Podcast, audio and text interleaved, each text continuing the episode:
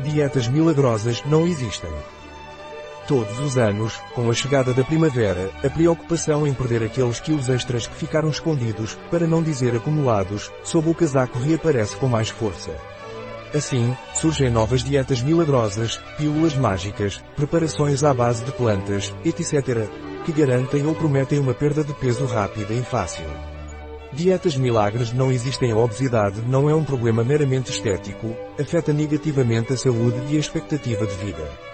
Existem várias doenças associadas à obesidade, como os cardiovasculares, diabetes tipo 2, certos tipos de câncer, distúrbios respiratórios, distúrbios articulares, entre muitos outros.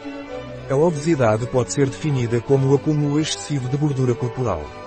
Na maioria dos casos ocorre como consequência de um desequilíbrio entre a ingestão calórica e o gasto energético. Sem esquecer que outras causas também podem vir juntas, como fatores genéticos, hormonais ou farmacológicos. A prevenção é o melhor tratamento. O melhor tratamento para a obesidade é a prevenção, ou seja, não se permitir engordar. A prevenção deve começar na infância, educando as crianças para a aquisição de hábitos alimentares adequados e promovendo a prática de exercício físico desde cedo. O exercício físico é considerado muito eficaz na prevenção do excesso de peso e também na perda de peso, além de contribuir para a melhora do bem-estar físico e mental.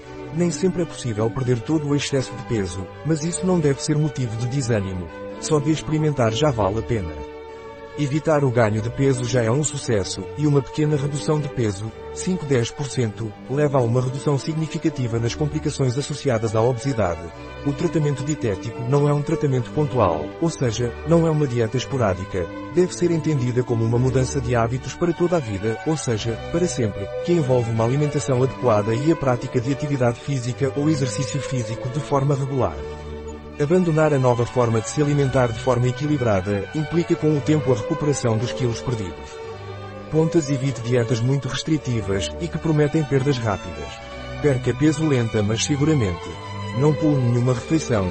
Perder peso é tão importante quanto mantê-lo. Perder quilos e recuperá-los, conhecido como efeito ioiô, não traz benefícios à saúde. Perder muitos quilos em pouco tempo não é aconselhável, pois implica uma perda de massa muscular que favorece o posterior ganho de peso. Perder peso e controlá-lo implica uma mudança no estilo de vida. Devemos esquecer as dietas da moda que circulam ao nosso redor, a dieta da alcachofra, a sopa, o alho, os artistas, os astronautas, as mil e uma bobagens, e lembrar. É importante sempre consultar um profissional. Um artigo de Catalina Vidal Ramírez, farmacêutico, gerente em bioifenfarma.es.